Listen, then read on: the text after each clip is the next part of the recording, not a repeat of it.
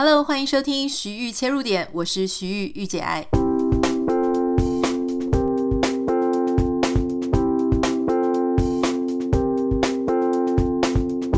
欢迎收听今天的节目，今天很开心要跟大家聊一个我个人非常有兴趣的话题。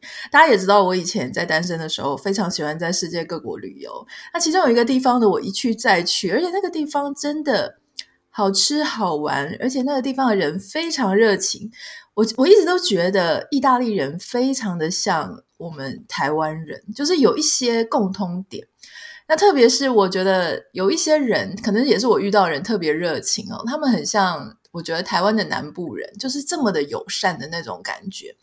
那所以我其实一直都好奇哈。那当然大家也知道，意大利的男人呢是全世界最会最会讲甜言蜜语的一个民族。我怀疑他们的 DNA 里面就是内建各种。呃，甜言蜜语的词汇包就对了，所以我当时在意大利玩呢，我是非常的开心，因为随时随地的都会被称赞。然后我常常在讲一件事情，就是世界各地的人看到一个异国的人，他都会问说：“你们国家的呃，hello，呃，你好吗？怎么讲？”就只有意大利，一而再，再而三的，我遇到人家都问我说：“你们国家的美女怎么讲？”就是他们就会叫你啊，贝拉什么之类的哈，所以我一直对这个国家我觉得非常的有趣。那当然我是不太敢嫁给意大利人啊，因为嫁给意大利人就觉得说他会不会到处对人家都这样甜言蜜语。但我还是很好奇，到底嫁到意大利是一种什么样的体验。所以今天我们要来欢迎哦，也是我们的一位网友，他自己也有经营他自己的个人社群，我觉得他非常的可爱。我们欢迎住在米兰嫁到意大利的拉拉。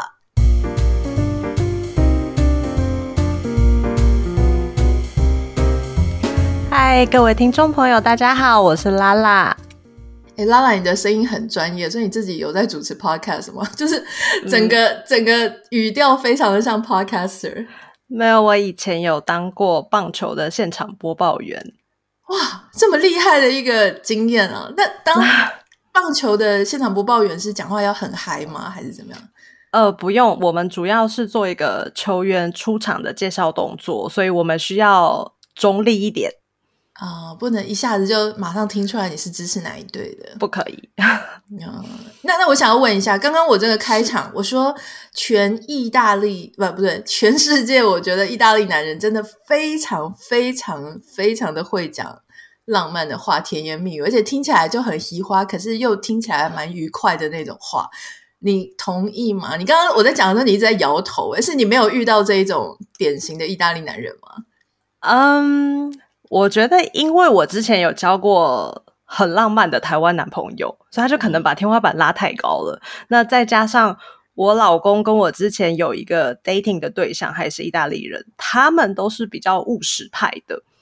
那我遇过比较浪漫的事情，是我那个 dating 的对象，他就是他跑来，哦，我们是以前语言学校的同学。嗯，他跑来西班牙找我，因为他知道我英国语言学校结束之后去西班牙，他真的就是今天买明天的机票，然后就跑来找我。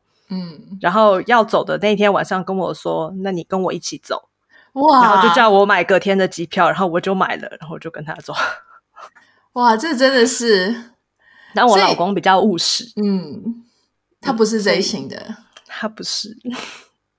那他会讲一些什么情话吗？因为其实像意大利男生，他感觉就是信手拈来，就是教你品酒啊，然后教你怎么样看这个世界，怎么样看艺术品。我遇到的是这一种啦，就是就是非常浪漫的。嗯，我会说，我觉得我老公他心里面应该是住了一个亚洲人吧。他品酒，嗯，但他不酗酒，他就比较爱喝茶，而且是茶叶茶。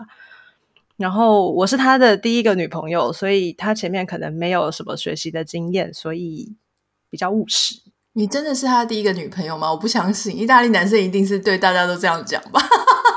嗯，呃，他这个故事我公公有跟我说过，就是在我第一次去他们家的时候，呃，因为我们是闪婚，那我第一次去他们家的时候，我的身份还不是女朋友，然后他就有跟我分享，就那时候我公公他就有跟我分享说。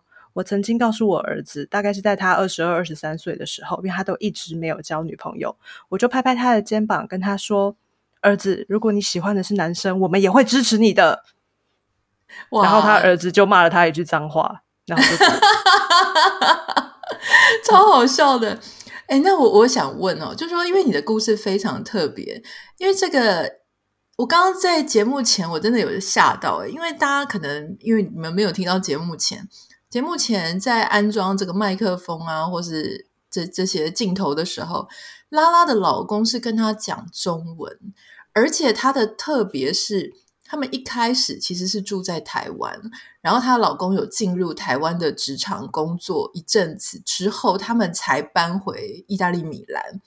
所以这这很夸张啊！那那你先生有没有在住在台湾的这个经验里面，他有没有跟你分享说台湾的职场文化跟意大利的文化，他有什么 culture shock，就是非常震惊的部分吗？嗯，这部分是他有一次下班，因为他之前应该是在中永和那一带，然后也就是一般办公室的工作。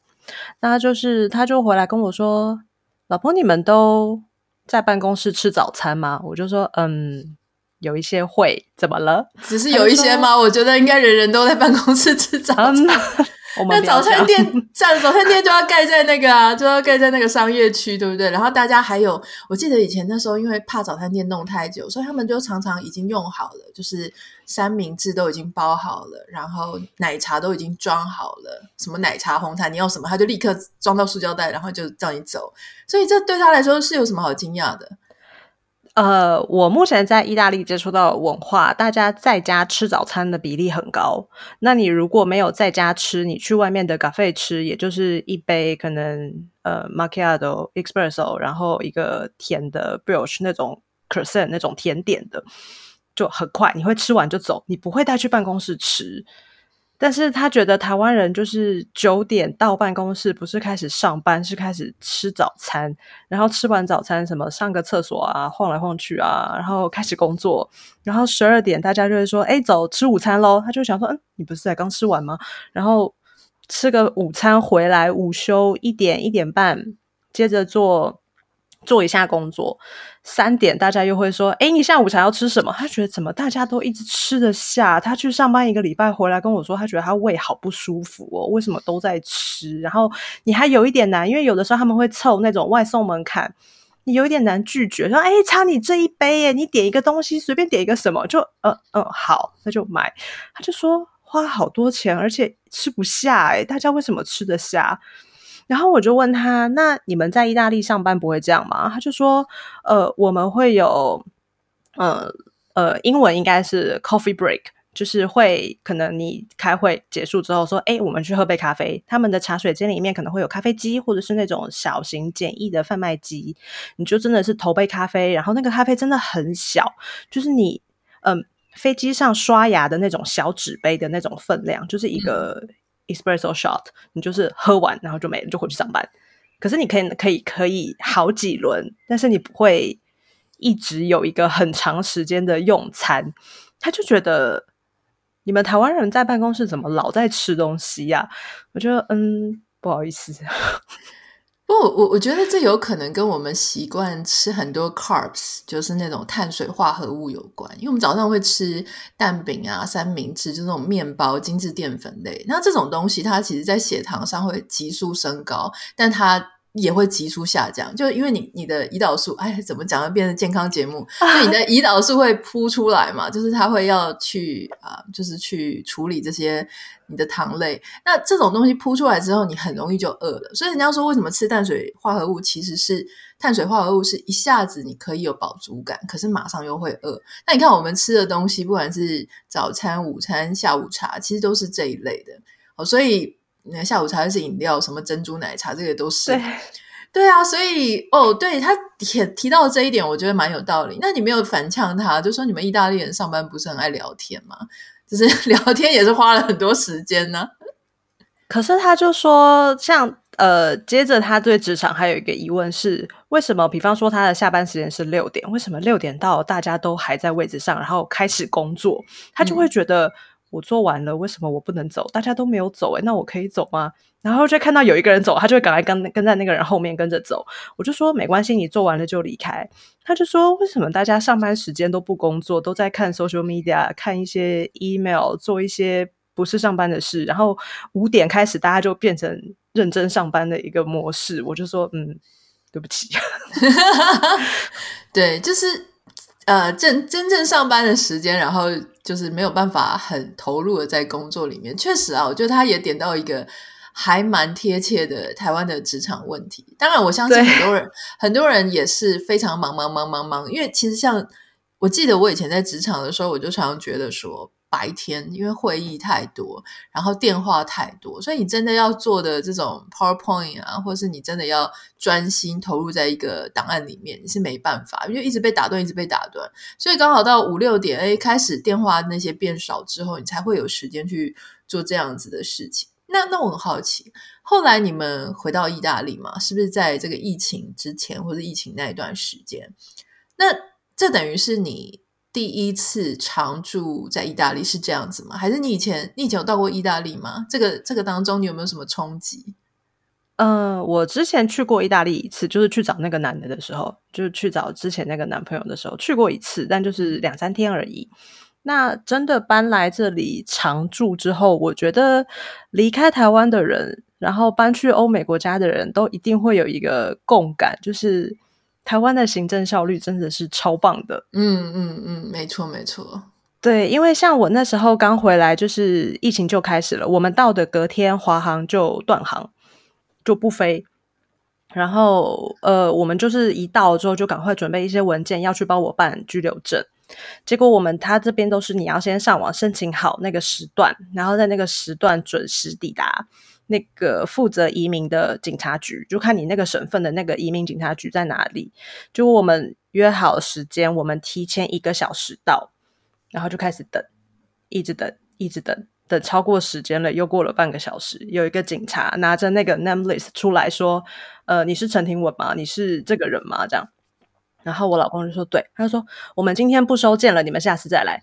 ”你们就关起来，我们就那为什么？为什么不收了？喂，嗯，那嗯，就没了，没有人会给你下一步。而且我觉得还有一件事情很可怕的是，嗯，这个警察局它是专门负责移民相关事务的，但它里面所有的公告全部都是意大利文，然后里面还会贴禁止摄影，我连想要用翻译软体做翻译都没办法，我完全看不懂。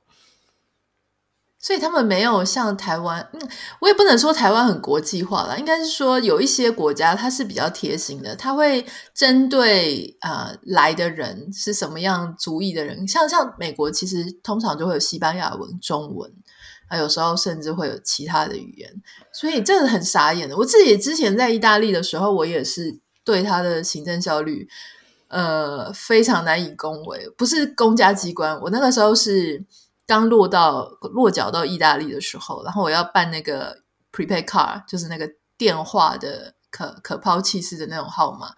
那我以前到英国啊，或者到其他国家，就非常的快，大概就是等个十几二十分钟，啊，或者甚至甚至十分钟内就处理完了。结果我没有想到，我那时候到意大利，我就这样排队。排队的时候，我就眼睁睁看着，就只有两个柜台，两个柜台里面的，一个好像在处理什么很困难的事情，就这样跑来跑去的，只剩另外一个柜台一直坐在那里，然后他就一直跟他另外一个还有一个员工在聊天，就聊啊聊啊聊啊聊。我明明前面就只有两三个人而已，然后我本来想说应该很快吧，结果我在那里足足就等了两个小时。那两个小时，我都跟我排我后面那一个人聊到都熟了，你知道吗？就是聊到没有话聊了，我就觉得他们真的蛮夸张的耶。会，那像我们常常去我们家附近的那个超市买菜，然后你可能结账的时候，礼拜六下午、礼拜六早上这种热门时段，你就会看到你已经把你的所有东西放在输送带上了。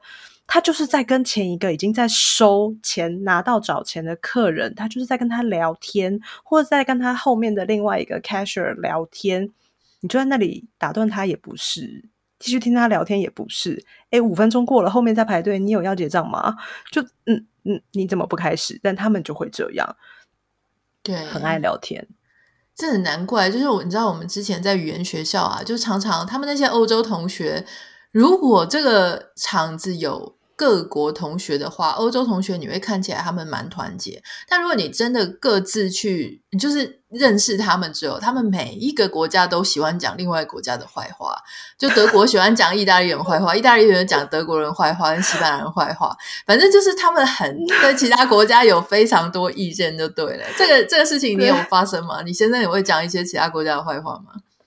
嗯，其他国家坏话就一定会讲，但是我觉得比较有趣的事情是，呃，像瑞士有分三个语言区，瑞士也有意语区。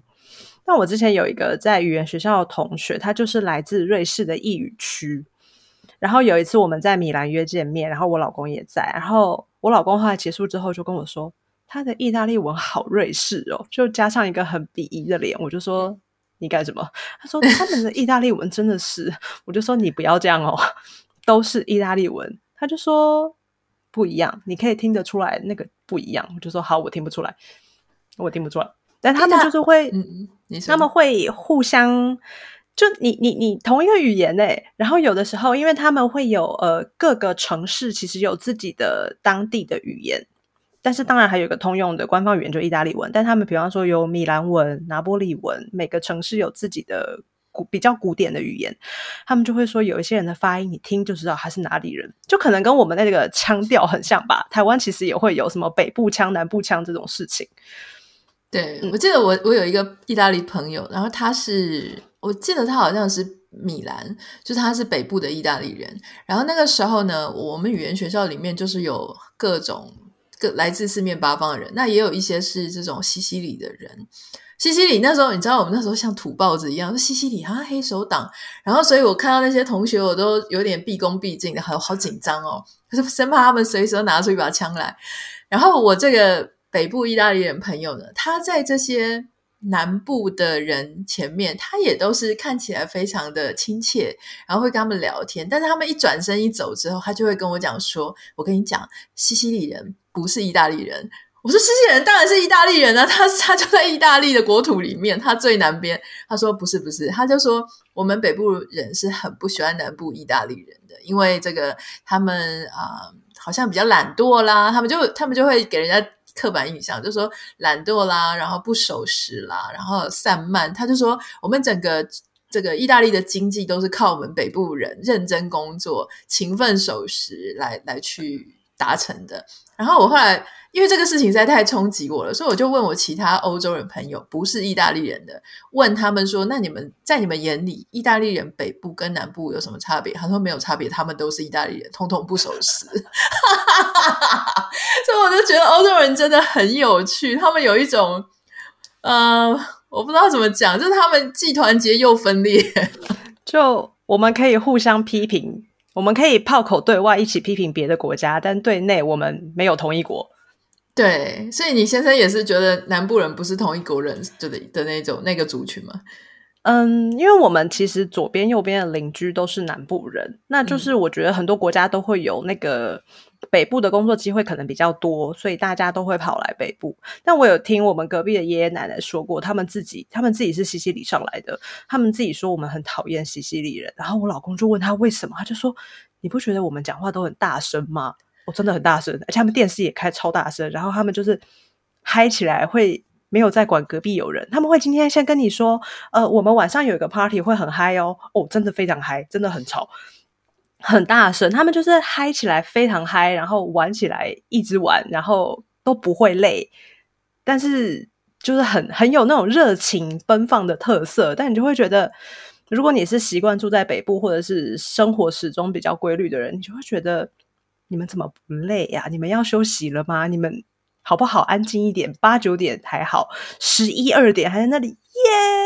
然后你就可以听到他们敲酒瓶的声音，就想说大家还好吗？这样 我你这样讲，我想到，因为我有一次在美国，就是前一阵子在美国加州这边的海边，我就遇到一个女生，然后我就请她，因为我那时候跟我另外一个好朋友去海边散步，然后我就我们需要拍照，所以我们就看到一个女生这样迎面走过来，跟她的伴侣。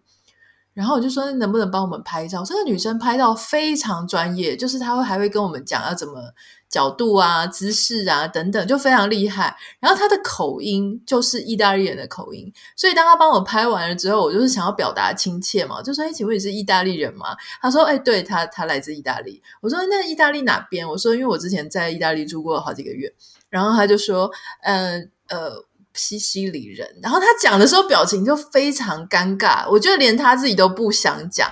但我对我来讲没差，你知道吗？因为我我没有那种住在那边的这么强的这种地域上面的差别。然后我就会觉得说，哦，我说西西里，我听说那边的食物非常的好吃。就你知道他居然回我什么？他说意大利全部的地方的食物都很好吃。我就我感觉他好像不是很想要被人家知道他是西西里人或者怎么。所以确实有这个这个问题哈，我觉得蛮有趣。那还有呢？其他还有什么地方你觉得跟台北比起来，是你比较呃没有那么习惯，可能是更喜欢，也不能说更喜欢，就是说有没有觉得哪里上面有差异？听说你觉得那边的食材的价格也比台北便宜，是不是？嗯，对，我觉得自从搬来意大利之后，我觉得所有嗯。离开台湾的人，离开台湾的台湾人，可能都会变成就是很会煮饭，因为很多东西其实你吃不到。那在意大利，我觉得他们的食材就是原型食物，相对之下是比台湾便宜的。那我跟我老公有做过一个比较，这个比较是你以一般的生活费而言去做计算的话，其实在欧洲的生活费是比较低的。我们以夏天而言啦，因为你冬天那个暖气费上去哦，那个真的很可怕。可是你以夏天或者是不用开暖气的日子去比的时候，其实，在欧洲一样的采买食物食材的价钱，你可以买到比较好的品质、比较多的分量，是是蛮下厨友善的啦。可是他们的多样性好像没有台湾那么多，对不对？因为我记得我之前在他们的市场上看到就是番茄。然后类似朝鲜蓟还是什么东西，就是他们有一些很固定的某几样，然后他们的人也都吃不腻，葡萄什么的，在台湾就会有好多来自四面八方的水果。这个你有你有这种经验吗？我都会跟我台湾的朋友说，我回台湾的时候，谁在请我吃意式料理，谁在请我吃什么意大利面啊、节瓜啊、番茄面啊，我就跟他绝交。我觉得 那个，因为那个节瓜非常的便宜，但是我有发现台湾有一阵子大家好流行吃节瓜，然后这里就是我一年四季都看得到节瓜，节瓜的一百种煮法我已经试过了，试到就是。哦，又是节瓜哦，没有其他的了吗？不是节瓜就是茄子，然后马铃薯、红萝卜，呃，那个绿花菜，就都是这些，我就会觉得你们好无聊。然后因为我我自己啦，我自己是蛮没有那么爱吃生菜沙拉的，因为就我觉得那有点凉。所以我我很常做一件事情，就是我觉得这件事情在意大利做，在欧洲做非常的过瘾，就是我会把买来的一大包的沙拉叶直接丢进锅子里炒成炒青菜。因为很便宜我，我也会，就是在这边吃生菜，吃到后来有一点腻的时候，我就把它拿去煮一煮，不管是煮跟稀饭和在一起啊，或者说就是拿去做做炒饭这样子，就会觉得炒青菜这么香这么好，你们到底为什么要一直啃沙拉啊？但他们好像也觉得还好，就就就无所谓。对，而且我我是一个不喜欢吃橄榄的人，然后所以他们什么东西都要放橄榄，就觉得很烦。披萨披萨里面，或者说他们会生吃，他们就直接插在筷子啊，不是那个叫什么牙签上，竹签，竹签上他们就吃。然后对于我不喜欢吃橄榄这件事情，他们每个人都瞪大眼睛，觉得很荒谬，就好像在台湾你跟人家说你不敢吃白米饭一样，就是这么的夸张。另外，我想一件事情哦，就是呃，我。其实之前在到处世界各地旅游的时候，我常常都会问我自己说：我如果有机会，我会想要在这个国家定居下来吗？那在意大利的时候呢？其实我说真的啦，意大利是一个我当时非常觉得去旅游很棒，可是你要我定居下来，我当时有一点。可能没有那么想的原因之一是交通非常非常非常的乱，而且他那个交，你说你受过台湾的专业训练，怎么还会怕交通乱呢？他那个 交通乱是，嗯、呃，除了乱，还凶，就是他的驾驶人非常凶。当时我记得有一个男生，他非常喜欢我。他有一次他开车就是载我，我在旁边的时候，我记得我后来整个被他吓到，因为他就是前面就是塞车的时候，塞车就塞车嘛，你可能顶多在车子里面愤怒就算了，就他是摇下车窗。他本来是很斯文的人哦，结果他摇下车窗，然后手伸出去，然后就在这边骂，你知道吗？就是意大利人的那种手势很多嘛。我真的傻眼了，就是他们的交通可以把他们本来温文儒雅的人，然后就是这个内心的野兽 就这样散发出来，我快要笑死。你自己也有这样的呃一个体会吗？嗯，他们开车很凶，是真的超凶。那因为你是一个妈妈嘛，那所以我也蛮好奇，就是说。在意大利的这个教养上，有没有跟台湾你觉得很不一样的地方？呃，我觉得有一个让我印象非常深刻的事情是，他们的小孩可能不是所有，但是我觉得有让我看到一两个 case，就会让我觉得非常的震惊。嗯、是我们家附近有一个公园，那我常常带我儿子去。那公园有一个也是住那附近的小姐姐，那姐姐大概十岁吧。不会很大，然后他就会带着我儿子一起玩。然后有一次，因为他们在玩嘛，我就会在旁边侧拍，我就会拍我儿子的照片。然后那个小姐姐应该看到了，那小姐姐走过来，然后她就用意大利文跟我说：“我爸爸妈妈说不可以让陌生人拍我的照片，可以请你删掉刚才的照片吗？”我就说：“好，我删掉。”我觉得。可以教育出小孩对自己的隐私是在乎的，而且他有那个胆量去告诉一个陌生人，请你删掉我的照片。这件事情，我觉得让我非常的震惊。我不觉得在台湾可以遇到几个十岁的小孩有那个胆量跟陌生人说，请你把我照片删掉。我觉得这件事情让我非常非常的 惊讶，但是也觉得他们对于小孩，就是有一些爸妈也会，就是当你在拍照的时候，如果拍到别的小孩。你最好跟那个家长打个招呼，那那个家长是可以觉得你很没有礼貌的，所以大部分不会。就我尽量都只带到我的小孩的画面，这样。嗯、我觉得这件事情让我非常的震惊，诶，可以保护自己的隐私，这件事情非常厉害。对，我，我其实也发现，我那些欧洲的朋友们，或是身边遇到一些人。他们很重视自己个人的权利，特别是这种隐私权，他们非常介意在你没有经过允许之下就上传到社群平台。那而且我觉得他们本身也很少是那种过度使用出呃社群平台的，因为大部应该是这样讲，比例上啦，因为其实这事情都是比例，都会有个体上的差异。可是，在亚洲你会发现，哦，好像大部分十之八九人都在活在社群平台上，可是你就会发现说，哦，在欧洲好像。真的会这么重度成瘾的比例上，感觉相对少一点。那他们没有去做社群媒体的时候，他们平常都在做什么？像加州人的话，都是去海边啊，去 hiking 啊，去种花种草啊。就是说，他不会一直都黏在手机上。所以我，我来这里，我自然而然，当然我的工作上还是需要常常一直去 follow 一些很多的事情。但是我我我我感觉我在台湾的话会用的更凶。那在欧洲，你看你先生他们的一些作息，你怎么看他们跟社群媒体的关系？呃，我先生他是一个，他只用那个 LinkedIn 那个找工作的那个 social media，他他不用其他什么 Facebook、Instagram。他上一次登入可能一两年以前了吧。但是他们会，比方说放假就好好的放假。我不管是整理我的院子。虽然不是每个人家里都有院子，或者是家里的一些装修、组装家具，好好的跟家人做相处，或者是呃全家人一起开车去哪个地方玩什么的，他们我我觉得他们真的社群成瘾的情况比我看到的台湾的环境好很多。他们是真的可以，可能讯息还是会来，像年轻人啊，那讯息什么还是会，但是像我小叔，他他大概二十四岁左右。他也是一个工程师，但他社群的使用上就也是非常的淡。我不会说没有，但他跟社群的关系，你会感觉到他很淡，可有可无，可以联络。你发讯息给我，我会回，我可能会每次看一下，但是我不会一直黏在那个上面。嗯，对，我觉得这个态度是非常健康。那我想要问一下拉拉一个乡野奇谈。当然我自己也有发现，我有一些朋友确实是，人家说嫁到意大利不是很容易，原因是因为每个意大利男人都有一个很强的意大利妈妈。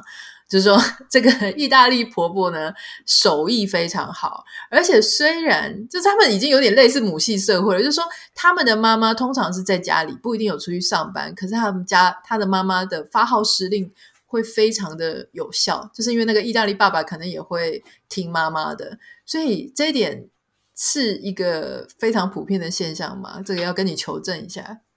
嗯，我自己可以分享的经验有一点不够准，因为我婆婆是波兰人。但是他在意大利生活很久了，所以就是我我先生出生的时候就在这边，所以三十几年了。他就是很强悍，非常像在我们自己搬出来之前，我觉得我先生可能没有意识到过，呃，热水器是会坏掉的。所以当有一天我们家没有热水，热水器坏了，然后我就说：“哎，没有热水了。”我老公就说：“赶快打给我妈。”我就嗯，果然是个妈宝。这 个在台湾，你就是你会知道你附近哪里有水电，谁可以修或什么的。他说：“赶快打给我妈。”我就哦，那为什么不自己打？对，好，我就打给我婆婆。然后我婆婆就说：“你这个要这样这样这样这样这样。”他们就会很习惯，因为那件事情本来可能都抓在妈妈手里，其他人从来也就没有意识过这件东西是会有问题。存在的，他说反正有事情就问妈妈这样。然后比方说，嗯，家里一个什么东西坏了，你先问我妈。哦，好，对，就好，问婆婆。可是我觉得还有一个点是，我觉得意大利的婆婆的，嗯，精致程度，那个生活的仪式感是很足的。就是我婆婆就会有那种，我觉得很多欧洲人家里都有整套的餐具。然后，比方说什么圣诞节、复活节，那个三个盘子加上餐垫，什么那种整套整套的会很多。然后我婆婆她有空的时候是会烫桌巾的那种人。我心里想，桌巾就那块布，我也会，我也会烫哎、欸。可是她会烫桌巾、烫窗帘，然后烫那个一块一块的餐垫，我就会觉得。嗯有必要吗？它不就扁扁的垫在那儿吗？然后后来我老公就会直接买那种竹子的，你就不用烫，那是硬的，你就放着。然后窗帘就是现在就变成是我婆婆就会觉得我就是一个懒惰的媳妇，因为我很早就跟她讲那个院子我不会去照顾，因为我有一点忙。然后我会跟她讲那个窗帘我可能会来不及换，如果你看到的话可以帮我换一下，或是提醒我换一下。她后来就会自己默默去换它，因为。你只要开口了，他就会说你为什么没有去做？他们会，我不会觉得，嗯，你好，要说妈宝也可以，可是他们对妈妈的尊重程度是非常高的，高到你会觉得那个婆媳问题。我常常很跟我朋友讲一句话，跟我身边的朋友讲一句话：你真的不要以为嫁给外国人就没有婆媳问题，婆媳问题是身份上的问题，不是国籍上的问题。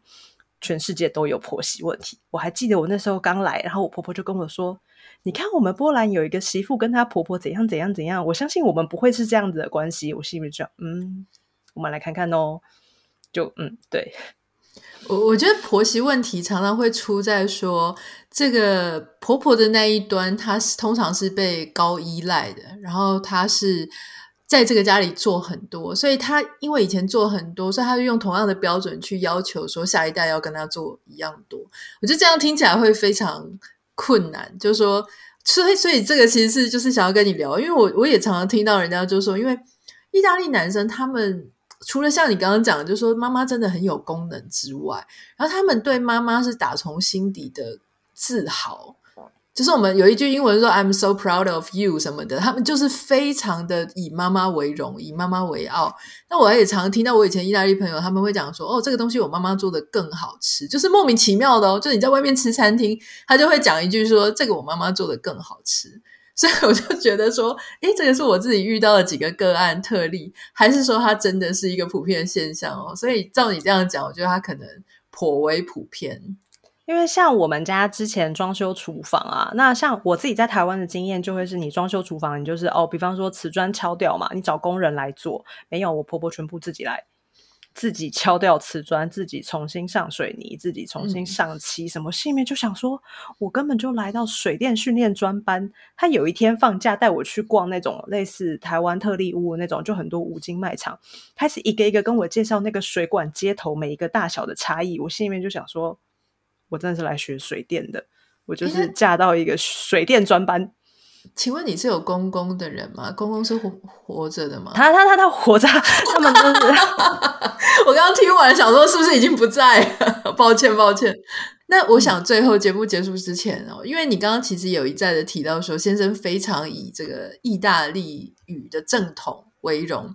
其实我我也听过，因为特别是在像音乐圈哈，就说。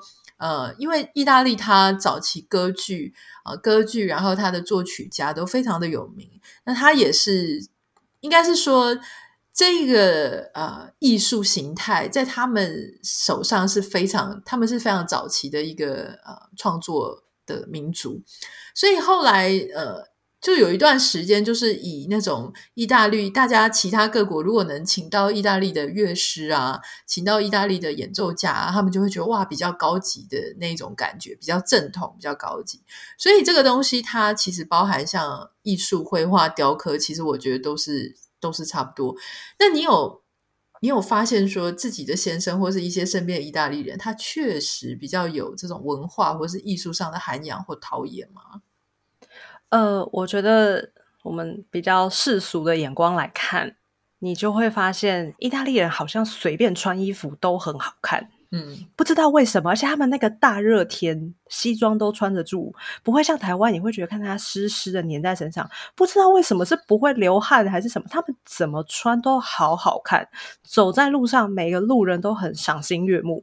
像我上星期去，呃，上上星期去米兰市中心，然后刚好碰到那个设计展，你就会觉得那天下着大雨，那个穿着高跟鞋的讲着电话的意大利女人，她穿高跟鞋下着雨，穿着窄裙，她走在路上，她一点都不狼狈，她好好看哦。但这个在台湾，我就会觉得我一定就会是一只落汤鸡啊，看起来就会很狼狈。她好好看，所有路人在下大雨的天这种情况好好看哦，我觉得这就是他们的一种可能从小到大一种陶冶吧，所以他们就都好好看哦。那你有从你先生身上学到他们是怎么样让自己好好看，或是怎么样让自己穿得很有型吗？我觉得他们对自己都很有自信。